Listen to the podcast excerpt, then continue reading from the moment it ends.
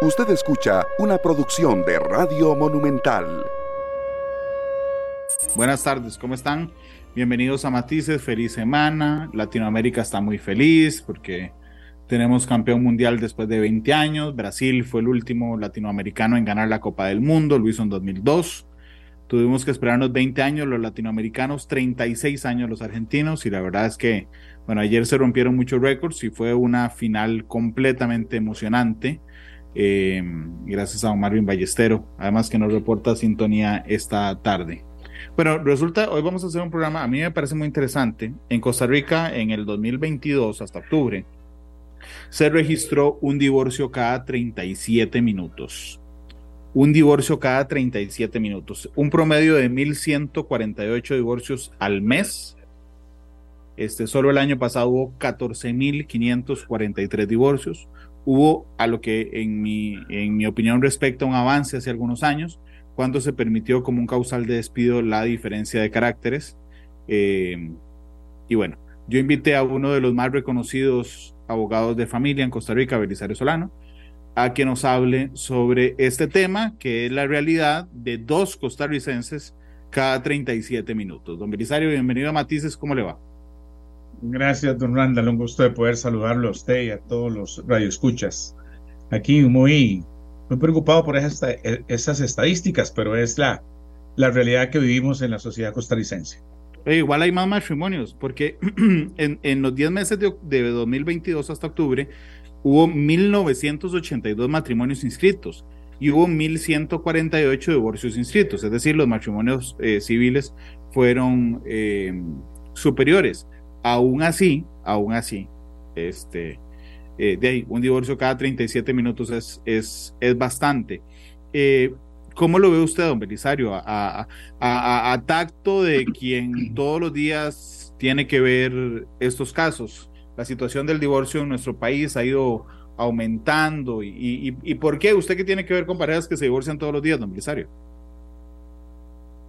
Sí, lo que refleja es una situación post pandemia bastante delicada, consecuencia de estos dos años también en los cuales hubo un hacinamiento y un prácticamente encarcelamiento de las parejas, en donde pues eh, tenían que compartir y darse cuenta de cuál era su propio entorno, su propia realidad.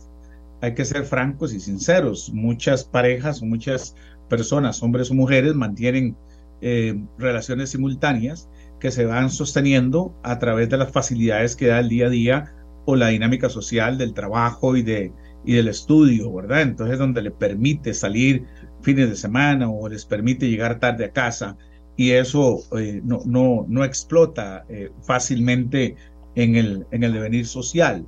Pero con la pandemia, en donde era ya más difícil salir, donde era más difícil compartir con esa otra tercera persona, pues hemos tenido la experiencia quienes somos operadores del derecho de familia, de que se dio ahí todo una, un detonante, ¿verdad? En cuanto a la exigencia realmente de, que, de resolver esas doble vidas o esas, eh, esas relaciones de pluriamor, ¿verdad?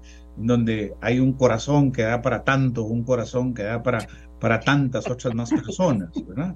Entonces... me, encanta, voy a, advertir, a, admitirle que me encanta escucharlo hablar de un tema tan tabú con tantísima naturalidad. sí, sí, porque, bueno, tal vez porque es parte de lo que uno ve aquí todos los días. Yo veo más o menos tres, cuatro divorcios diarios o problemas de familia, más que divorcios, digamos que decantan luego eventualmente en, en un divorcio, ¿verdad? Entonces, eh, son circunstancias difíciles. Y además hay otra circunstancia, Randall, muy interesante de mujeres que se acostumbraron a un sistema patriarcal antiguo en donde el cual se aplicaba el concepto de Paco y Lola, ¿verdad? Mamá en la casa, mamá más a la masa y papá lee el periódico y papá es el, el proveedor que sale a la selva y trae los recursos para mantener a la manada. Y, y eso ha ido también cambiando seriamente. Y hay algunas personas que se han quedado rezagadas en esos conceptos y que todavía creen o, o, pretenden mantener lo que se llama, entre comillas, un estilo de vida eh, fraguado a raíz de esa actitud eh, de concepción del matrimonio, donde muchas veces se dijo, bueno, tú te quedas en casa, atiendes a mis hijos, yo voy trabajo y te atiendo a ti y atiendo a mis hijos. Pero las circunstancias han cambiado. Hoy día ha tenido que tener muy clara, principalmente el sector femenino, de que la responsabilidad en el cuidado, la atención y el, cubrir las necesidades alimentarias de, de, la, de la manada es responsabilidad de los dos, no de uno. Eh, en ese principio, pues entonces nos encontramos todavía algunos casos de resabios en el que personas siendo profesionales, la semana pasada tuve una, prácticamente una doctora en farmacia, que teniendo su profesión, teniendo su juventud, teniendo su posibilidad de trabajar, pues se negaba a reiniciar su vida laboral porque era responsabilidad del marido tener que mantenerle el mismo estilo de vida y mantenerle las, las necesidades tal y como lo ha venido haciendo durante los últimos 13 años en que ella se dedicó a cuidar a su hija. Entonces, eso es un detonante que está dándonos, ¿verdad? Un problema social muy importante a la hora de definir un acuerdo de divorcio, a la hora de definir si nos vamos, qué sé yo, a una demanda por adulterio o nos vamos por una demanda por incompatibilidad de caracteres o bien si se están dando o no las condiciones para una separación, una separación de hecho. Entonces, todo esto, don Randall, es importante eh, verlo en el contexto de cada uno de las experiencias que tenemos. Entonces, la estadística nos demuestra esas, esas falencias que usted señala, al igual que una estadística también me preocupa, que es importante, por lo menos al 30 de junio, 14.063 reconocimientos de hijos, ¿verdad? Hijos que nacieron fuera de la relación matrimonial, y que fueron productos de un reconocimiento por parte del progenitor.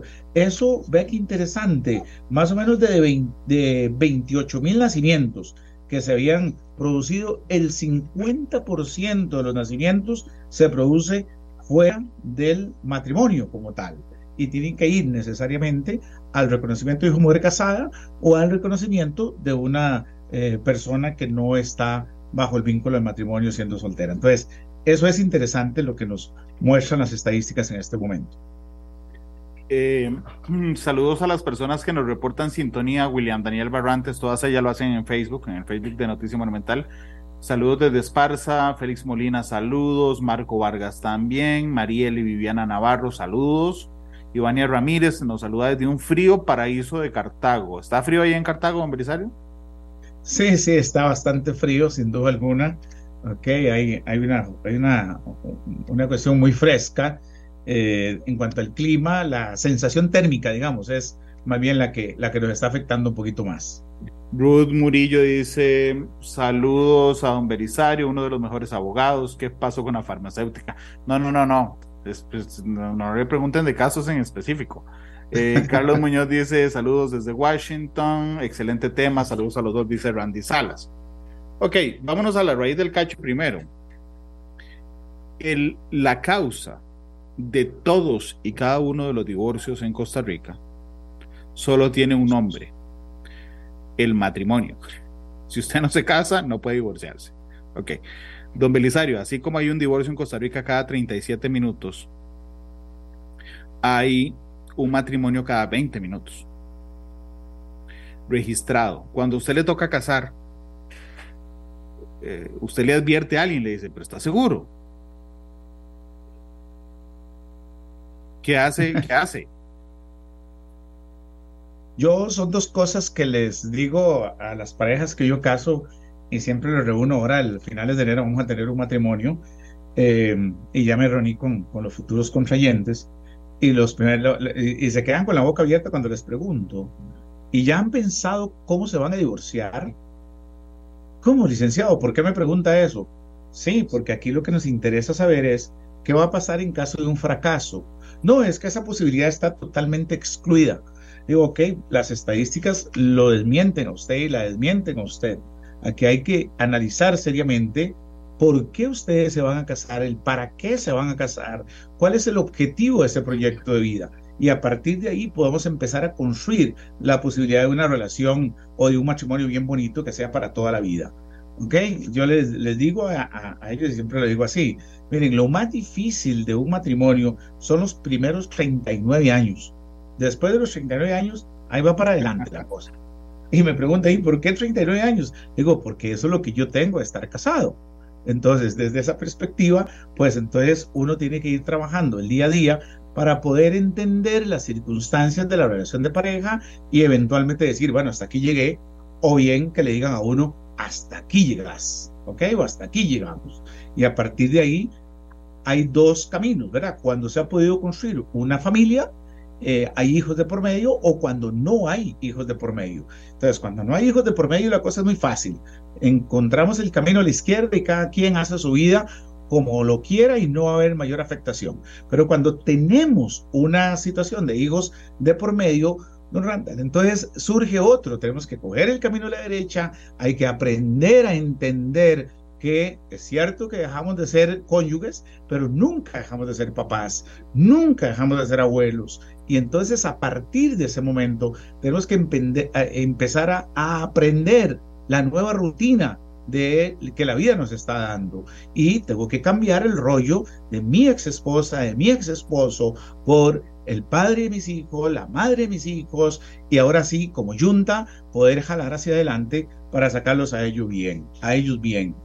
Entonces, ahí tenemos, Randall, que eh, los matrimonios por la iglesia han venido en una decadencia total eh, por, eh, por cada, o del 100% de matrimonios, hay un 74% de matrimonios que se realizan de manera civil, un 23% se realizan de, por la Iglesia Católica y un 3% son matrimonios que se hacen en el extranjero que vienen a ser inscritos en nuestro país. Pero bueno, eso es parte de la dinámica y así nos enfrentamos todos los días aquí los operadores del derecho de familia, don Don Belisario, la legislación costarricense, ¿en qué casos?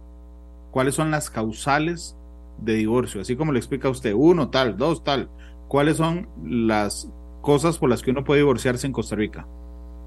Sí, el artículo 48, que es el que establece precisamente las causales de divorcio, nos establece uno, el adulterio de cualquiera de los cónyuges. Antes había todo un mito, y en esto es, es todo un mito. Cuando llegan eh, y la gente llega a la oficina y le plantea el tema del adulterio. Miren, ya que el tema del adulterio está tan normalizada la cuestión que lo único que nos da derecho en el caso de un adulterio es que se pierde el derecho a ser alimentado y nada más, eso es todo. O bien que le condenen a un pago de un daño moral. Que dicho sea paso, el Tribunal de Familia no ha estimado, no ha estimado sumas superiores ni a 5 ni a 10 millones de colones. Solo recuerdo un caso como de 30 millones de colones en donde se ha establecido como daño moral. De ahí en fuera, no se pierde por el adulterio la ganancialidad de los bienes construidos en matrimonio. La segunda causal es el atentado de la vida de uno de los cónyuges contra el otro o contra sus hijos. Esto no es tan común, digamos. El tercero es la tentativa de uno de los cónyuges a prostituir eh, al otro o corromperlo. Y aquí sí es muy importante, ya se ha venido dando, debido a esas relaciones Em, de, parejas múltiples, el singer, por ejemplo, eh, las, relaciones libres en el matrimonio, a veces pueden caber en un campo de la, de la corrupción de uno a otro. La sevicia, que es uno de los temas más importantes, el trato cruel y humillante, que puede ser, ¿qué es trato cruel y humillante o qué es sevicia? Es esa forma en la cual un cónyuge agrede a otro, ya sea de manera física, psicológica o patrimonial.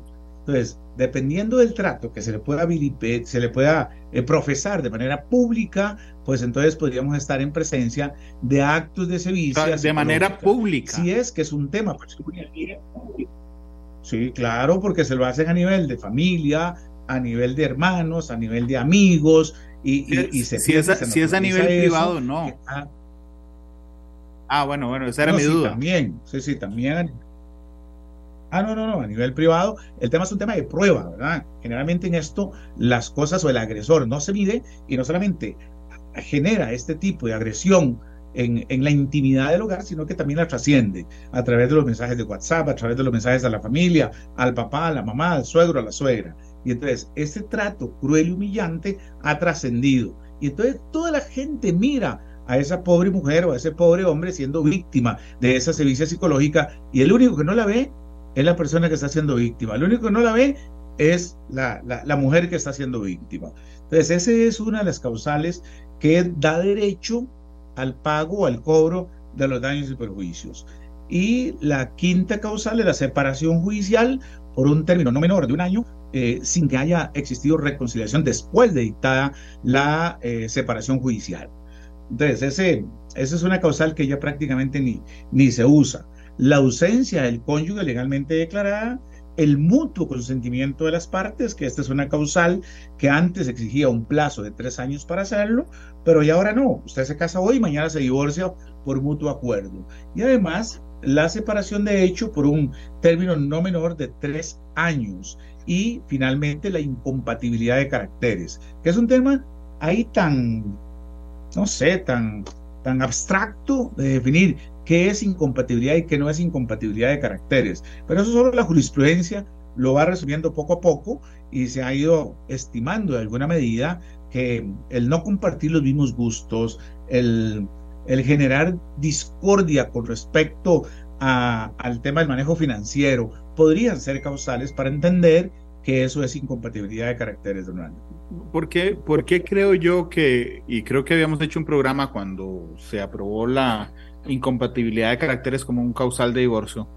Porque a mí me pareció un avance, don Belisario, porque, digamos, por ejemplo, un hombre y una mujer casados, dos hombres casados, dos mujeres casadas, como lo prevé la legislación nacional. Okay. Una de las partes de la pareja puede ser que ya no sienta nada por el otro y no quiera estar casada. Okay. Esa causal no está en ningún lado. O sea, nadie puede divorciarse porque, ya, porque quiere divorciarse, porque antes de esto, antes de la incompatibilidad de, de caracteres, nadie, de caracteres, perdón, nadie, nadie podía divorciarse solo porque ya no quiere a la otra persona. Sí, es lo que en doctrina nosotros hablamos del divorcio sin, sin causa. Okay. Así como usted llega y le pide a la otra persona que desea casarse y la otra persona libremente dice, sí, deseo casarme, le entregan el anillo y es toda la fiesta y es una aceptación. Igual es el tema del divorcio sin causa, en el cual simplemente yo decido ya no vivir más con usted y a partir de ese momento pues simplemente se tiene que respetar el principio de la autodeterminación. Ok, yo no deseo estar más con usted, entonces simplemente me respeta esa decisión, resolvemos el vínculo matrimonial y hasta luego. Parto sin novedad veamos los efectos patrimoniales de esa unión, miremos qué fue lo que construimos, 50 y 50 para cada uno. Pero, una vez pero don Belisario, judicialmente, ¿cómo se defiende eso? Porque usted dice, en, en, en el cielo de las parejas, usted dice, yo ya no quiero estar con usted, respéteme. Ese es el cielo de las parejas. No sé en cuántas pasará, pero no creo que sea muy común. Ok, ¿cómo justifico yo a instancia judicial que quiero divorciarme porque ya no quiero estar con esa persona, simplemente sin haber caído en, ningún, en ninguna causalidad conocida. Sí, ahora, si yo no quiero estar con esa persona es porque hay algo que me molesta, ¿ok? Porque es muy controladora, porque es muy controlador, porque me genera algún grado de violencia o de irrespeto en el manejo de mis finanzas, de, mis finanzas propias, porque no le gusta cómo me visto, no le gusta cómo se viste, porque ronca mucho, por ejemplo, porque se levanta muy temprano en las madrugadas y empieza a joder por toda la casa y no me deja dormir. Ahí hay esa incompatibilidad de carácter. Don, don Belisario, perdón que lo vuelva a interrumpir. O la otra persona es perfecta, pero simplemente yo no, no la quiero. Por ejemplo. Sí, simplemente decidí no amar más, porque el amar es una decisión que yo estoy con usted o estoy con mi pareja porque decido amar y porque decido estar. Entonces, en esa decisión de amar y decir que amar es una decisión, he decidido estar contigo, he decidido compartir con usted eh, esta etapa de mi vida y construir con usted hijos, familia, sociedad conyugal, etc. Pero así, en esa misma forma en la que lo he decidido, también puedo decidir disolver esa sociedad conyugal y no quiero estar más, simplemente. Punto, no quiero, eso es todo. No deseo compartir más mi vida. Es lo que en, doctrina, le repito, se conoce como divorcio sin causa. Aquí se dio una discusión en el seno de la Asamblea Legislativa que no, no pasó y que entonces eh, aceptaron la incompatibilidad de caracteres eh, como una como una medida para poder soslayar el tema de pretender en alguna medida mantener o defender la institución del matrimonio. Y entonces dijeron, bueno, hey, aquí hay que tratar de hacer algo en el tanto y cuanto la, este, la incompatibilidad de caracteres tiene que probarse y tiene que ir a razonamiento de un juez para que lo pueda decir. queda la causal del mutuo acuerdo. Yo me casé hoy, tuve un problema bastante serio en la noche de luna miel, pues al día siguiente voy donde el notario y le digo, mire, qué pena, divórcienos, se acabó. El mutuo acuerdo resuelve eso. Pero la incompatibilidad de caracteres se da como un mecanismo para, aquella, para aquel cónyuge que no desee darle la firma o que no desee darle la, este, el, firmar el, el, trámite de, de la separación y el trámite de la declaratoria del divorcio. ¿Qué pasa con las uniones de hecho?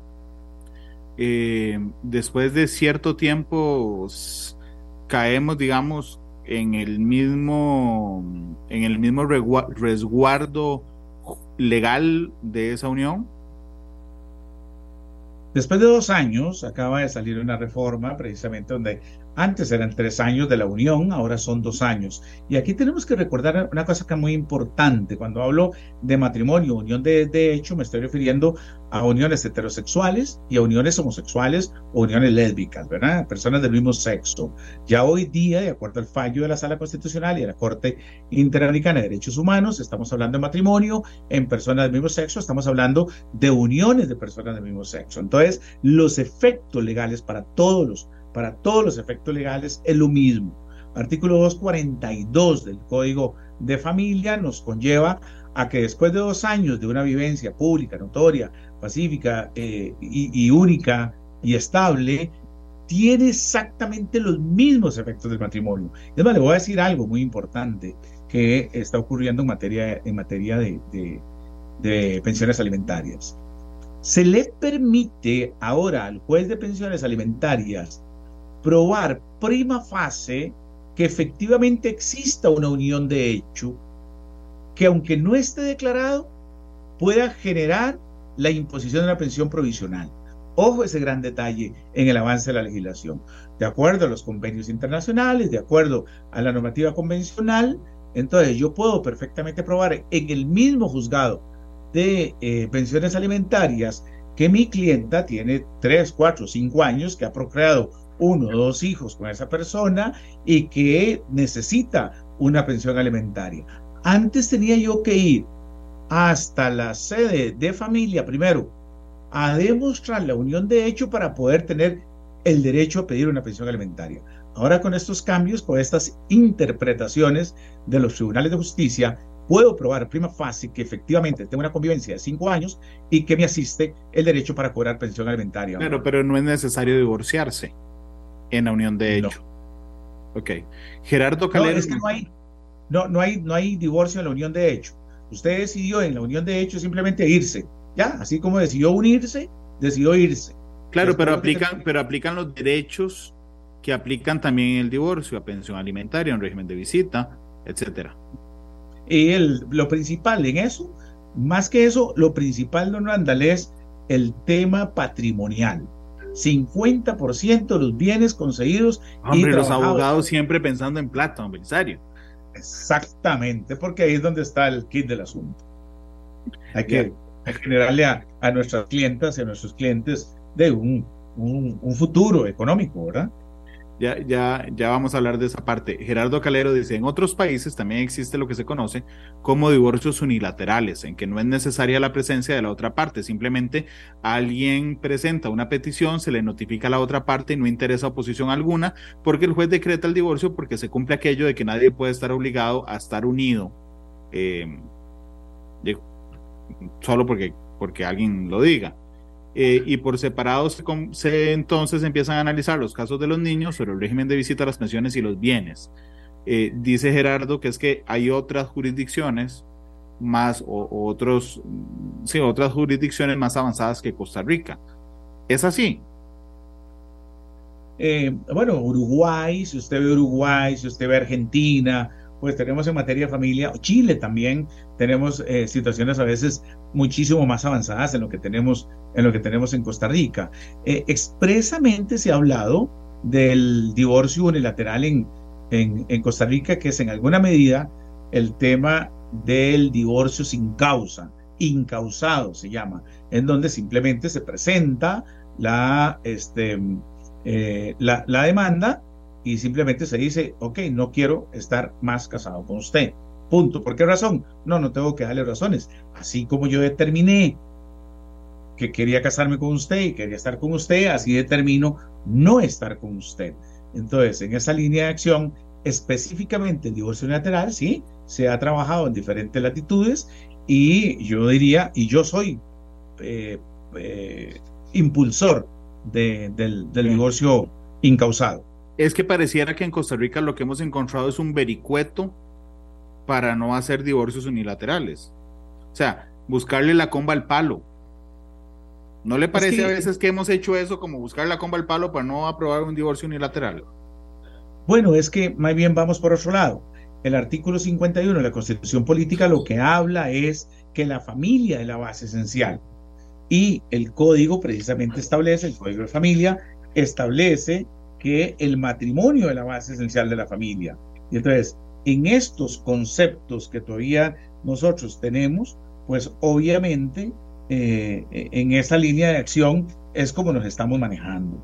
Entonces, el matrimonio, según el artículo 11 del Código de Familia, se establece como base esencial de la familia. El matrimonio es la base esencial de la familia y tiene por objeto la vida en común, la cooperación y mutuo auxilio. Entonces, si estamos tratando de defender normas convencionales en donde la familia es la base de la sociedad y el matrimonio es la base de la familia, pues entonces se trata de defender a toda costa eh, en, un, en un sentimiento totalmente, ¿cómo se llama?, tradicional.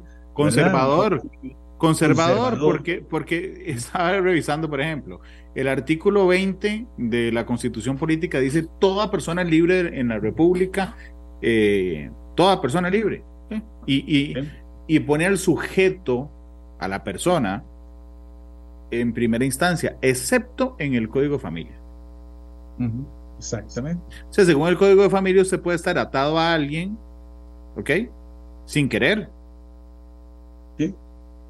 Exactamente, así es. ¿Por qué? Bueno, porque este artículo 11 estableció que así como usted llegó a, mi oficina o llegó donde el padre a contraer matrimonio, pues simplemente a partir de ahí, ese momento, eh, firma un contrato que el Estado tutela o valora y que conlleva a la aplicación de esa norma del 51 del Código de la, de la Constitución Política, que es el sustento de la defensa de la familia. Pero cuando usted habla de familia, ¿de qué nos estamos, de qué nos estamos refiriendo, verdad? Este, en, en, en, diferentes latitudes, ya la Corte Interamericana de Derechos Humanos ha cambiado, ¿verdad? Ha, tenido los conceptos de familia de manera muy distintos, ¿verdad? Es decir, ¿cuál es el concepto y cuál es la, etimología del concepto de familia? Es decir, hay muchas versiones hoy día en cuanto a qué debemos de entender por familia. Si es ese conjunto de personas que viven eh, alrededor de un mismo lugar, si es eh, el conjunto de individuos que están en un mismo techo, si es que tienen que estar bajo el concepto tradicional de, compartir siempre con papá y mamá, o son familias eh, monoparentales, por ejemplo, ¿ok? Donde simplemente una mujer divorciada con, sus hijos o un padre divorciado con sus hijos, pues forman familias monoparentales. Entonces, desde, desde ahí tenemos que empezar a analizar muy bien esos conceptos de, de familia, Randall. Dice Frank Vargas en Facebook, buenas tardes, la comba al palo probablemente es el tema religioso de los que no desean que se impulse el divorcio unilateral. Yo creo lo mismo. yo realmente creo que no lo hemos impulsado abiertamente así y hemos encontrado esos vericuetos, digo, por un tema meramente de conservadurismo. La sociedad costarricense es particularmente conservadora. Sí, venimos de, de una sociedad que heredó el derecho español cuando llegaron los españoles acá y que ese código civil de, de, la llegada de los españoles acá se sustenta en el Código Civil español, que a su vez se regula en el derecho romano. Y entonces el concepto de familia que hoy día todavía tenemos eh, es un concepto que se arraiga y que uno encuentra vestigios en el, en el derecho romano. Entonces, esa, ese concepto de maternidad y paternidad y de convivencia de la pareja y ese modelo de la familia nuclear alrededor de ese núcleo, ¿verdad? alrededor de esas circunstancias, es lo que todavía muchas veces tenemos acá en, nuestro país. y nos ha ido costando pues vencer esas, e, esos conceptos de familia para llegar a, a, definiciones mucho más distintas, más complejas, ¿verdad? Como, como, como familias que son grupos de personas emparentadas entre sí, eh, el concepto más allá de la familia, de la familia tradicional, entendiendo eh, familia eh, más allá de si es papá y mamá y si pueden haber dos hombres o pueden haber dos mujeres en el, en el contexto de la construcción de la familia. Y ahí se va, se va estableciendo una serie de conceptos a nivel familiar que se han ido modificando y que poco a poco pues van a, a llegarnos a, al día de hoy, ¿verdad? Esos conceptos de, de la monoparentalidad que yo llamo, ¿verdad?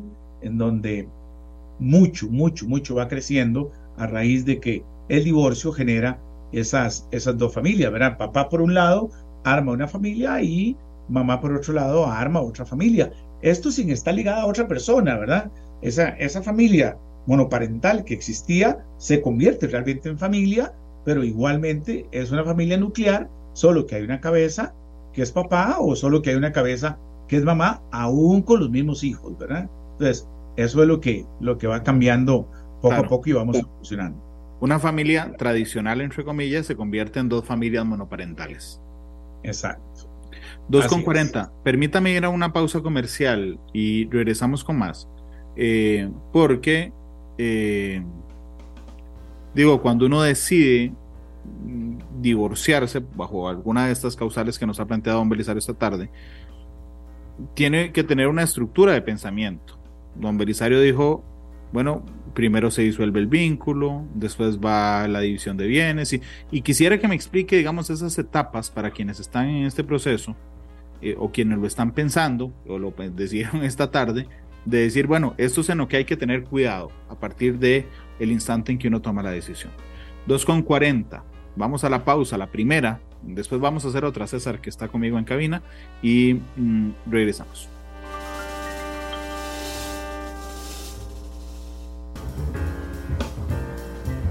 Programa que si será solo ella, no, es que estábamos en corte comercial, Alejandra, bienvenida al programa a través de Facebook también de Noticias eh, Monumental. Estamos hablando de divorcios con uno de los mejores abogados del país en temas de familia, Belisario Solano, a quien le pedí antes de la pausa que nos estructurara qué era lo que había que, a, qué era lo que había que ponerle atención este, cuando uno inicia o está en medio de un proceso de divorcio, don Belisario.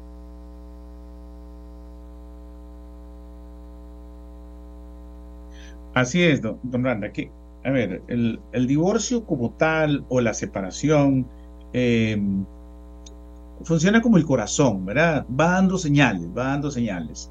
Uno tiene que, que ponerle mucho cuidado al tema de la, de la relación. Y si eso no se toma con cuidado y no se adapta a las circunstancias de la relación, pues simplemente es seguro que vamos a decantar por un divorcio. Ahora bien, ya estando en una circunstancia de divorcio donde no hay vuelta para atrás, donde la ayuda psicológica, la terapia de pareja, las, eh, el apoyo del sacerdote, del pastor, no colaboran, no llega eh, de manera oportuna, pues entonces hay que pensar ya en el abogado y en el psicólogo para empezar a reconstruir la, la vida de ese núcleo familiar. Entonces, ya sea papá, mamá, hijos, dentro de ese contexto, saber cuál es el rol que le toca a cada uno, el papel que vamos a jugar a partir de ese momento. Y entonces decir, ok, vamos a compartir nuestros hijos, vamos a compartir nuestras responsabilidades y vamos a darle la mejor calidad de vida a ellos para que sean felices, sean personas realizadas y puedan ser personas de bien. Y en el lado de las parejas, pues tenemos que resolver básicamente, uno, el tema del régimen de visitas, que sea ojalá lo más amplio posible para que haya una relación intensa entre papi y mami y, y, los niños. El tema de la pensión alimentaria, de poder ayudar sin mezquindad a las necesidades de nuestros hijos, el tema de la pensión entre cónyuges, muchas veces tal vez es prudente establecer una, un periodo de transición por un año o seis meses, mientras la mujer puede estudiar, mientras la mujer puede eh, encontrar o reinsertarse al mundo laboral, Y luego de eso viene lo otro, que es el tema de los bienes gananciales. ¿Cómo quedamos con ese 50% y dentro de qué circunstancias podemos quedar dentro de ese 50%? Rebajemos deudas y a partir de que rebajamos deudas, veamos a ver cómo repartimos lo que existe. Yo siempre he dicho que el tema de los gananciales es una cuestión muy simple. Activos menos pasivos igual patrimonio dividido entre dos. Eso es todo lo que se, lo que se puede establecer y con eso se resuelve el tema eh, fácilmente, de tal manera que en esa línea de dirección eh, fácilmente se puede establecer eh, un divorcio civilizado, un divorcio consensuado, un divorcio que no genere mayor gravedad dentro de la relación de los adultos y que no afecte bajo ninguna circunstancia a las personas menores de edad, Randall. ¿Qué se entiende como bienes gananciales? Porque eh, entiendo que no es solo, digamos, la casa o el carro, sino que va mucho más allá, don Belisario. Sí, el tema de los bienes gananciales o el tema de la ganancialidad es un tema que está resuelto en el Código de Familia en el artículo 41, cuando dice que al disolverse el matrimonio o al declararse nulo eh, o al declararse la separación judicial, eh, cada cónyuge adquiere el derecho de participar en la mitad del valor neto de los bienes gananciales constatados en el, patrimonio, en el patrimonio del otro. Okay, eso significa que desde el primer día que nos casamos empezamos la sociedad conyugal. Y si compramos una casa, un carro, tenemos ingresos, pues todo eso forma parte de ese haber ganancial. Si mamá me regaló una casa o me pegué la lotería, eso no es bien ganancial. ¿Ok? O si usted llegó y le regaló a su esposa un bien, tampoco es bien ganancial o viceversa, ¿verdad? Entonces, siempre hablamos de ganancialidad cuando hay esfuerzo común para poder adquirir ese bien. Entonces, muchas veces se habla, ah, es que el crédito está a nombre del marido y él es el único que ha pagado la, la casa y por lo tanto no hay ganancialidad. No, estamos equivocados. Hay ganancialidad a partir del momento de que hay una causa onerosa que se paga esa casa, aunque esté a nombre del, del marido, ok, con el salario de la familia. Y por lo tanto, esa mujer que lava, que limpia, que aplancha, que cuida, que también aporta de manera en especie, pues ahí está haciendo su gran aporte para poder reclamar ese 50% de ganancialidad en, en, esa liquidación. Hay otros bienes que no tienen esa condición de ganancialidad porque han entrado a la esfera patrimonial eh, por una causa aleatoria o por una circunstancia eh, gratuita, como es el tema de la donación o de una herencia. También ingresa eh, dentro de la ganancialidad los certificados a plazo. Yo he peleado mucho las liquidaciones laborales que se, que se establecen de prestaciones legales y hemos logrado que que se entienda que esas prestaciones legales pues también forman parte de ese haber ganancial. Las prestaciones a futuro. No, las que está usted constituido en este momento. Si usted se, se separa hoy, entonces durante cinco años trabajó y cinco años estuvo casado, constituyó ese derecho de, de, prestaciones legales, sobre esos cinco años a usted le tocaría reconocer el 50% de ganancialidad. Así sea que me las pague cuando se jubile, pero esa expectativa de derecho quedará cuando entonces a usted le hagan real ese derecho, don Randa. 2 con 51. Permítame ir a la segunda pausa y regreso con el minuto final.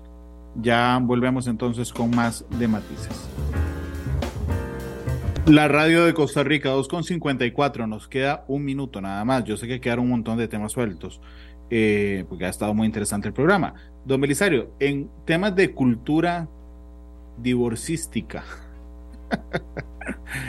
la gente cuando se, acerca, cuando se acerca a su oficina, ya ha tomado la decisión de divorciarse. Eh, entiende, digamos, este proceso que ustedes lo ven de manera muy ordenado por etapas, incluso en la estructura del divorcio, o se encuentran con sorpresas en el camino, Brisario. Sí, hay, hay muchísimas, eh, don Ahorita estoy viviendo tres casos simultáneos en donde es evidente una, una desesperación por la firma de un divorcio por una de las partes, cuando no tiene una lógica, no tiene ningún sentido, más allá de querer obtener un beneficio patrimonial indebido.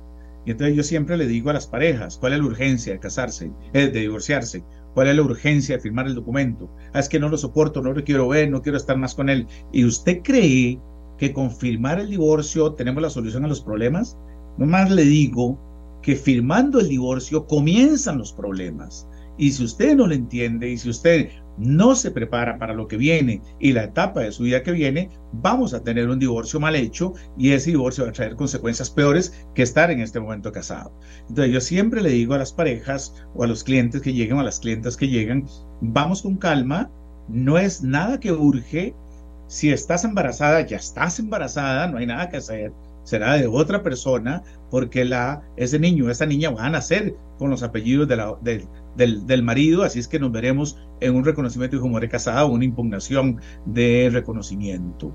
Y si estamos en circunstancias económicas en las cuales es difícil y se cree que se podría estar evadiendo la ganancialidad de los bienes patrimoniales, pues tenemos la vía penal para poder resolver, para poder anular cualquier acto de simulación y eventualmente comprometer hasta la libertad individual de la persona que quiere aprovecharse de los bienes gananciales. Así es que nunca firmen un divorcio por rapidez, por urgencia, disque por necesidad. No, hagamos el proceso como tiene que ser, preparémonos para el divorcio como tiene que ser. Igual, le digo yo, como nos preparamos para el matrimonio, nos preparamos para el divorcio. Tengamos las citas que sean necesarias, dialoguemos lo que sea necesario y tengamos la certeza que lo que vamos a firmar es lo que nos va a beneficiar y va a beneficiar a sus hijos y a sus hijas para el resto de sus días. Así es que calman el divorcio, tranquilidad en la crisis y pensar seriamente los pasos que vamos a dar, don Brandon.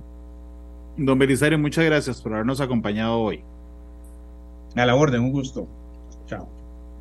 Gracias a don Belisario por, por ayudarnos hoy. Ah, bueno, la canción, don Beli. La canción, ¿con cuál canción quiere cerrar? Bueno, ahí todos diría yo, este, que podrían ser Agradecido, que es una de Gloria Estefan, ahí un, ah, en un álbum que tenían, que sacaron Gloria y Emilio, eh, que es el que implica dar una gratitud para esa persona que ha estado eh, todo el año juntos y llega un momento especial en el cual eh, se hace un análisis y se reflexiona por, por todos los momentos bellos y, y, todos los momentos también malos que se han pasado. Podría ser agradecido. Agradecido de Gloria Estefan y Emilio Estefan.